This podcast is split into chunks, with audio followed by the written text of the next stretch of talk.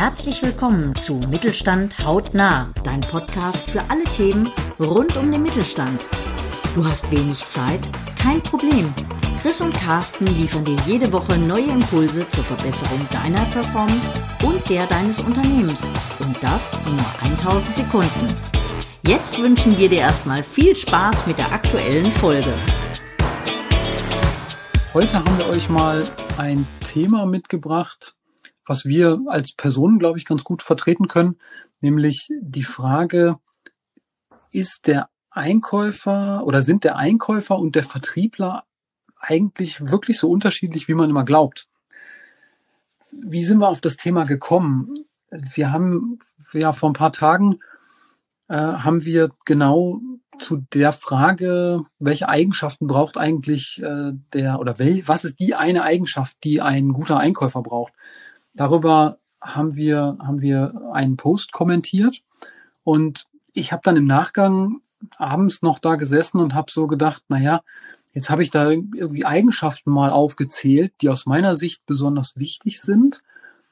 Aber braucht das nicht bei einem Vertriebler genauso? Also aus meiner Sicht sind so wichtige Eigenschaften dieses Thema Eigenverantwortlichkeit, das Thema ähm, Kommunikationsfähigkeit, Verhandlungsfähigkeit, das ist für mich so ein äh, Themenblock. Und ähm, ja, das dritte ist so dieses ganze Thema auch was bewegen wollen, was umsetzen wollen. Also da habe ich mir so die Frage gestellt, ja, ist denn da der Einkäufer wirklich so viel anders als der Verkäufer? Wie, wie würdest du das einschätzen, Chris? Du guckst ja jetzt eher so aus der äh, Marketing-Vertriebsrolle äh, drauf. Ne, ich sehe es ganz, ganz so. Also der, der Post ging ja darum, äh, glaube ich, von einem äh, Recruiter oder Recruiterin, äh, welche Eigenschaften macht einen guten Einkäufer aus, was muss ein Unternehmen suchen. Und wir schieben ja Mitarbeiter immer ganz schnell in Rollen rein. Ja, welche Befähigung brauchen sie? Und da gibt es natürlich sicherlich ein paar fachliche Dinge, ja, sagen wir Kalkulation oder hm, Sprachkenntnisse, die man vielleicht haben muss. Aber wenn es dann um die Person geht, ähm, da sehe ich da ganz pragmatisch, weil einen Riesenunterschied sehe ich da gar nicht. Denn mhm. in meiner Funktion als Marketingdirektor zum Beispiel, da war ich sowohl Einkäufer als auch Verkäufer. Ich war immer dann Einkäufer, wenn eine Agentur mir gegenüber saß und mir etwas verkaufen wollte. Mhm. Ja, also eine Dienstleistung, eine Kampagne, ein Werbefilm oder dergleichen. Und ich war in der Rolle des Verkäufers, wenn ich bei Kunden saß und dem quasi uns Produkte schmackhaft gemacht habe oder auch intern, wenn ich mit irgendeinem Konzept äh, zum Finanzminister gegangen bin, sozusagen, gesagt, wir brauchen hier mal ein bisschen mehr Budget für irgendetwas. Und dem bin ich nur die Verkäufer. Mhm. Also ich glaube, wenn jeder mal für sich das so selber sieht, ja, dann wird er merken, dass er eigentlich immer in beide Rollen schlüpft. Denn ähm, am Ende des Tages hast du ja irgendwo, kaufst du als Unternehmer ja immer Dinge ein, damit du etwas verkaufen kannst. Ja, ob das Material ist, ob das Werkzeuge sind, die du einkaufst, äh, und dann verkaufst du etwas. Nur die, die Intention ist natürlich etwas anders. Ein Einkäufer ist wirtschaftlich immer darauf bedacht, den möglichst besten Deal abzuschließen, im Sinne von so wenig wie möglich zu bezahlen. Und als Verkäufer dreht es natürlich genau um und willst so viel wie möglich an Verkaufspreis und Marge generieren. Ich glaube, das ist der große Unterschied. Ja, ist das wirklich so ein großer Unterschied, ja. Also klar, es ist eine andere Rolle, du sitzt auf der anderen Seite vom, vom Tisch. Aber so ein, für mich wäre es jetzt gar nicht so der, der riesengroße Unterschied, weil am Ende geht's ja, wenn man es mal zusammenzieht, darum, dass jeder in seiner Rolle für seine Seite, für sein Unternehmen einfach das bestmögliche Ergebnis äh, erzielen möchte. Und ja, die glaube, mathematischen Vorzeichen sind andere, aber ansonsten, genau. was, was Verhandlung betrifft, ist das äh, komplett identisch. Ist sehr ähnlich, ja, absolut. Ja, und ich empfehle zum Beispiel, es gibt ja auch diese Workshops-Angebote, ja, so Verkaufstrainings und dann gibt's Verhandlungstrainings für Einkäufer und hast nicht gesehen und mit ganz, ganz vielen tollen Methoden und wissenschaftlichen Ansätzen, das ist auch alles wunderbar. Ich empfehle zum Beispiel regelmäßig meinen Kunden, schick doch mal deine Verkäufer anstatt zu 87. Äh, Vertriebsschulung, schick die doch einfach mal, melde die einfach mal an bei Einkaufsschulung. Mhm. Ja, ähm, um letztendlich so ein bisschen das Verständnis für die andere Seite äh, zu ja, zu wecken und vielleicht auch zu verstehen, warum und wie agieren die eigentlich. Also es kann viel, viel sinnvoller sein, die Verkaufsskills äh, zu stärken, äh, wenn derjenige mal bei einer klassischen Einkäuferschulung sitzt. Und wenn man ganz ehrlich ist, entpuppen sich solche Trainings am Ende immer als Verhandlungstrainings. Mhm. Ja, und da spielt gar keine Rolle, was du da machst. Das geht einfach nur um Skills lernen, wie du gut verhandeln kannst. Ja, du hast einen aus meiner Sicht ganz wichtigen Punkt angesprochen, nämlich dieser Punkt Verständnis haben, Verständnis entwickeln ähm, oder eben auch einfach die andere Seite, also den Gesprächspartner verstehen wollen.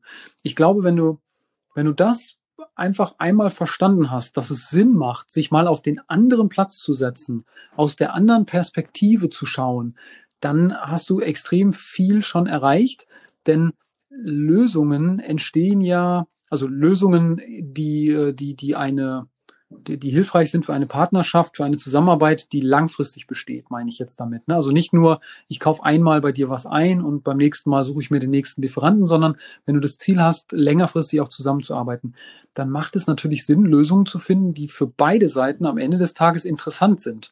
Denn ansonsten äh, ist es eben nur dieses einmalige Geschäft und da ist halt die Frage, was, was möchte ich da? Aber dafür hilft das halt, ganz extrem und vielleicht so als Impuls, um das mal ausprobieren zu können. Das funktioniert ähm, sowohl bei Verhandlungen als auch bei Mitarbeitergesprächen oder wenn du ähm, ein Gespräch mit deinem Vorgesetzten irgendwo planst und das ein bisschen schwieriger ist, dann setz dich doch wirklich mal physisch einfach auf den, auf den anderen Stuhl. Also wenn du weißt, äh, du sitzt am Schreibtisch und dein Vorgesetzter setzt sich immer in den Stuhl, der von dir aus gesehen links auf dem, äh, dem Schreibtisch gegenübersteht, dann setz dich doch mal auf den Stuhl und guck mal wirklich physisch aus der Perspektive. Und äh, das Interessante ist, wenn man das macht, das ist ja eine ganz beliebte Übung auch im Coaching, dann kann man ganz oft auch hören, wie die Person, die sich auf den anderen Stuhl setzt, auch teilweise eine andere Sprache verwendet, teilweise also andere Wörter verwendet, teilweise auch mit einer ganz anderen Stimmlage spricht und sich wirklich in diese äh, Rolle dann hineinversetzt. Also das hat eine sehr, sehr, eine sehr, sehr hohe Wirkung. Und ich glaube, damit kannst du schon sehr, sehr viel erreichen, weil du einfach die andere Seite besser verstehen kannst. Ja, Perspektivenwechsel ist etwas, äh, was uns allen immer zu jeder Zeit mal gut tut oder gut tun würde, wenn wir es öfters wagen würden. Denn ähm, ich erlebe das ganz oft. Nimm mal so einen klassischen Verkäufer, ja, der äh, im Kaufhaus arbeitet. Und mhm. was man da teilweise dann für Klagen hört, unsere blöden Kunden. Fragen dies, fragen das, oh, dann wollen die einen Preisnachlass haben. Dann fragen sie, geht dann auf deinen Preis zu machen? Äh, ne, ne. So, derselbe, derselbe Verkäufer aus diesem Herren Oberbekleidungsgeschäft, sage ich jetzt mal, ja? äh, der geht dann samstags in ein Autohaus, weil sich für ein neues Auto interessiert und fängt dann nämlich genau dieses Spielchen an. Kann man was am Preis machen? Was kriege ich an Rabatt? Kriege ich noch Winterreifen dazu? Oder gibt's, ja? Also er findet sich in einer anderen Rolle wieder. Und häufig registrieren die Menschen das aber gar nicht. Ja. ja wenn ich dann Verkäufer darauf anspreche, die dann sich gerade über ihre Kunden beklagen, sage ich, ja, aber du machst das auch. Samstags, wenn du einkaufen gehst, bist du genauso. Da feilst mhm. du auch um Rabatte. Also das, was du jetzt beklagst, dass die Leute mit dir vielleicht um Preise feilschen wollen, das machst du in deiner anderen Rolle auch so. Und ja. wenn du das doch weißt und dir mal bewusst machst, ja, äh, dann geht's natürlich in diesen Gesprächen viel, viel offener miteinander um. Dann redet man viel schneller über Werte, viel schneller über äh, tatsächliche Inhalte und, und Nutzen und Wirkung von Dienstleistungen, Produkten. Und äh, das Gespräch wird auch angenehmer. Weil eins bleibt ja auch hängen. Ähm, immer dieses, dieses Negative. Ja, mhm. die, oh, der blöde Kunde. Und das belastet einen ja auch. Also psychisch auch. Ja, das nimmt man ja auch mit. Ja, und man ist unzufrieden, ja, nach dem Motto, ach Gott, jetzt muss ich wieder auf die Verkaufsfläche gehen, da kommen die blöden den Fragen, ja. Ähm, also, also ist das, das richtige Motto ist dann lieber verstecken, oder? Ja, ne Kollege kommt gleich. Ja, ja genau. Jeder aus dem Baumarkt, Kollege kommt gleich, nur den Kollegen gibt's nicht. Ja. ja? ähm, und man merkt halt tatsächlich, wer da das auch weiß und wer sich gut auf seine, seine Kunden und damit die Einkäufer einstellen kann, ja, mhm. wer sagt, okay, äh, ich bin jetzt 17 Mal dasselbe gefragt worden und ich wusste 17 Mal keine Antwort. Äh, was fragen mich die blöden Kunden das eigentlich immer? Und da muss man eigentlich hinkommen und sagen, äh, Moment mal, vielleicht sollte ich mich mal um diese Antwort auf diese Frage bemühen.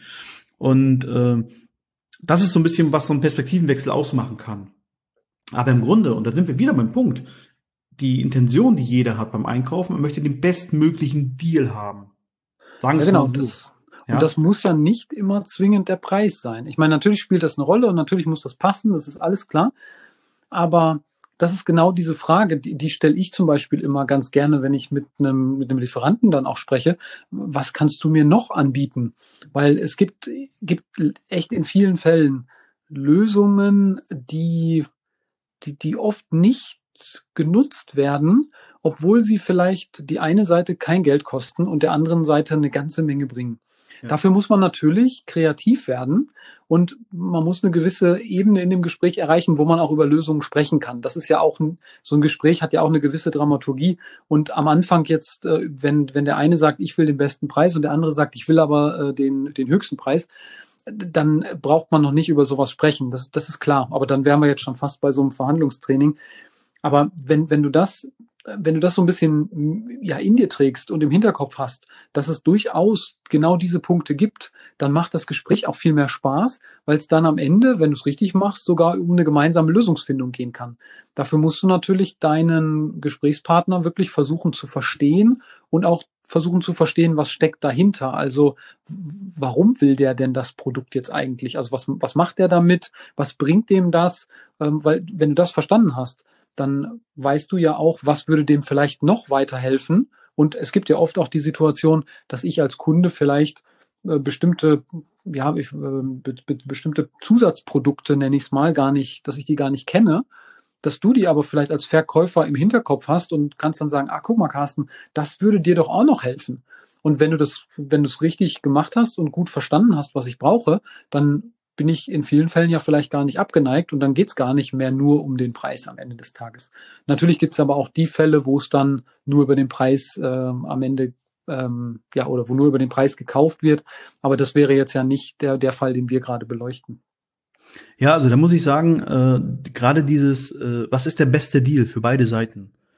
Ähm, das sollte man tatsächlich unabhängig vom Preis betrachten. Und am Ende des Tages ist der beste Deal bei einem Geschäft der, der beiden möglichst viel hilft. Ja, du hast die beste Anwendungslösung, das beste Produkt und der Verkäufer hat den besten möglichen wirtschaftlichen Deal abgeschlossen.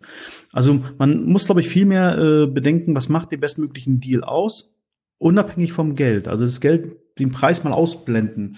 Also viel zu sehr wird häufig das ja auf den Preis reduziert, sondern was hängt da eigentlich noch dran? Das kann Service sein, äh, das muss gar nicht mal eine Zugabe sein, ja, was können sie uns noch bieten, sondern das kann einfach nur mal der Service sein. Ja, also wenn ich äh, dir eine Dienstleistung nächste Woche organisieren kann, die du dringend brauchst, ähm, dann wirst du von mir nicht den besten Preis kriegen, den du dir wünschst, aber die schnellste Lösung. Ja, und mittelfristig ist wahrscheinlich die schnellste Lösung auch die wirtschaftlich beste Lösung. Also es gab so ein, gibt so ein schönes Beispiel. Wir haben ja gerade so ein kleines Impfdesaster. Und wir haben ja einen neuen Berater jetzt. Der Regierungswas ist ja der Ami, der auch äh, Trump und Biden beraten hat. Und der hat was ganz, ganz Tolles gesagt, was man komplett ins Business übertragen kann. Der hat mich gesagt, du hast angefangen mit der Feuerwehr über den Preis zu verhandeln und über Lieferkonditionen, während dein Haus schon gebrannt hat. Also das ist der große Fehler, den wir zum Beispiel verhandlungstechnisch in, in, auf dieser Ebene gemacht haben. Und das muss man sich mal ver, vergewissern. Also was ist die bestmögliche Lösung? Den besten mhm. Preis raushängen, obwohl du die Lösung nächste Woche brauchst, ähm, dann wirst du nie den besten Preis bekommen. Aber trotzdem kann der Deal, den du schließt, der beste Deal für beide Seiten sein. Ja, das ist ein ganz nettes Bild. Das äh, ist auf jeden Fall einprägsam. Ja.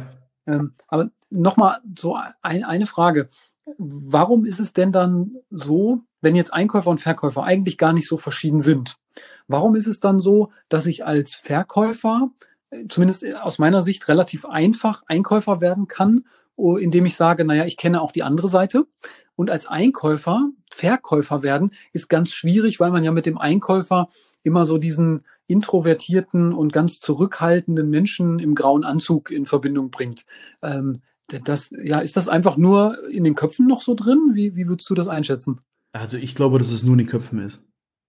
Ja, ich glaube, ein guter Einkäufer, ein guter Verkäufer ist jemand, der gut verhandeln kann, der sein Handwerk beherrscht. Und das heißt Vorbereitung auf meinen Gesprächspartner, dann know your stuff, kenne deine Dienstleistungen, ja, kenne deine Rahmenbedingungen, äh, sei dir der Wertigkeit deine, deines Produktes bewusst. Und ähm, da spielt oder ja, da spielt eigentlich gar keine Rolle, ob du jetzt auf der Einkäuferseite sitzt oder auf der Verkäuferseite, aber wir vermuten das immer. Und teilweise gestalten wir natürlich auch so die Rahmenbedingungen aus, was das Gehalt betrifft. Also Einkäufer sind ja relativ oft mit der Marge verhaftet. Also haben die immer ein Interesse, auch ein persönliches Interesse, äh, die best, äh, die Marge so gut wie möglich zu erwirtschaften, also niedrigen Einkaufspreis. Und die vielen äh, Verkäufer da draußen sind häufig noch äh, am Provisionsmodell beteiligt oder am größtmöglichen Umsatz. Also sind die immer da auch zahlengetrieben. Also da müsste man tatsächlich mal diese Organisation, die strukturelle äh, Geschichte, wie entlohne ich und so weiter eigentlich die jeweilige Person, das darf man eigentlich ja nicht aus dem äh, Augen verlieren. Sich damit auch mal zu beschäftigen, weil das hat natürlich ganz, ganz großen Einfluss darauf, wie jemand agiert. Ja, ist, ist natürlich jetzt ein sehr großes und weites Feld, für unsere 1000 Sekunden. Ja, das werden wir heute nicht mehr abhandeln. Vermutlich müssten wir uns kurz fassen, sagen wir es mal so. ja, sehr schön. Ähm, dann sind wir eigentlich fast schon am Ende. Also ich habe jetzt mal verstanden, wenn ich jetzt äh, so mit den Eigenschaften oder nochmal über meine Eigenschaften nachdenke, die ich eingangs genannt hatte, also sprich, ähm, sprich Kommunikations- äh, und Verhandlungsfähigkeit, dann das Thema Eigenverantwortung, das Thema etwas bewegen wollen das trifft natürlich auf beide Seiten zu. Und klar, was man natürlich auch braucht, es kommt dann darauf an, was für einen Fokus hast du. Ist es der Fokus, ist es sehr technisch getrieben, ist es eher äh, irgendwo ähm, so, dass du über, ähm, über Lieferanten-Performance sprichst. Das gleiche gibt's ja im, im Verkauf dann auch, dass du einfach unterschiedliche Schwerpunkte hast. Ja, sehr schön. Ähm, dann hoffen wir, du hast eine Menge mitnehmen können ähm, aus diesem Gespräch heute und äh, bringst vielleicht mal deine Einkäufer und deine Vertriebler anders zusammen als in der Vergangenheit. Das war's schon wieder für diese Woche. Wir hoffen, du hast wertvolle Impulse mitgenommen und gehst direkt in die Umsetzung. Wenn dir die Folge gefallen hat, freuen wir uns über deine 5-Sterne-Bewertung. Mach's gut. Wir hören uns in der nächsten Folge.